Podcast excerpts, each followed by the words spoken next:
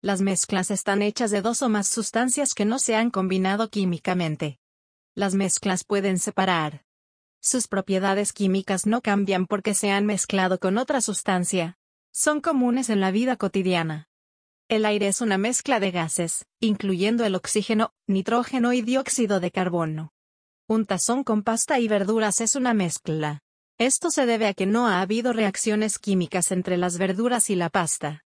Una masa de pastel es una mezcla.